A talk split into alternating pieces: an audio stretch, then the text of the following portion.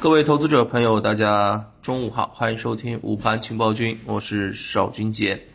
啊，今天呢，啊，整体上午的这个走势应该来说还是相对比较不错啊，但是呢，指数是出现分化的，呃，主板走强啊，放量涨了近百分之一，然后创业板指数调整，对吧？数字经济相关的这个概念开盘有所走强，但是啊，随后也是有所回落啊。但是这方面的这个啊延续性，我们依然认为有待观察。当一些高位品种打出了空间之后，其实更多的就是看下面的这个资金，下面的一些品种啊如何去运营啊，然后啊去博取啊后面的一些利润了。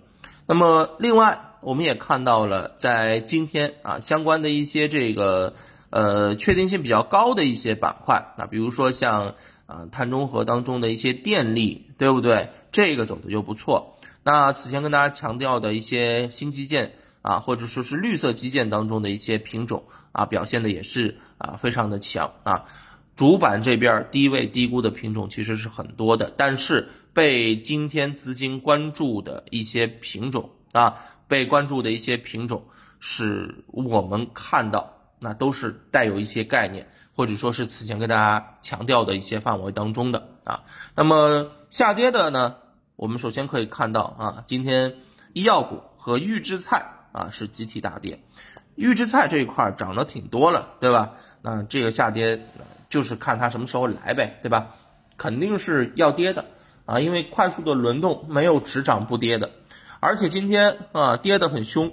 啊，今天很多这个此前热门的品种，啊，跌幅超过百分之十的比比皆是，啊，甚至是超过了五十家。而总体上面来讲呢，个股是跌多涨少，啊，超过三千只个股是出现了一个下跌。而特别是这个量能方面，今天是出现了一个放量的啊这么一个情况，沪深两市半日的成交额达到了八千零八亿，较上个交易日的上午是放量了八百一十二亿元啊。那总结来看，数据安全、煤炭，嗯，这个管网、电力，包括低位的一些银行、权重啊，在盘面当中涨幅居前。那新冠检测、医疗器械、预制菜、中药、医美是跌幅居前啊。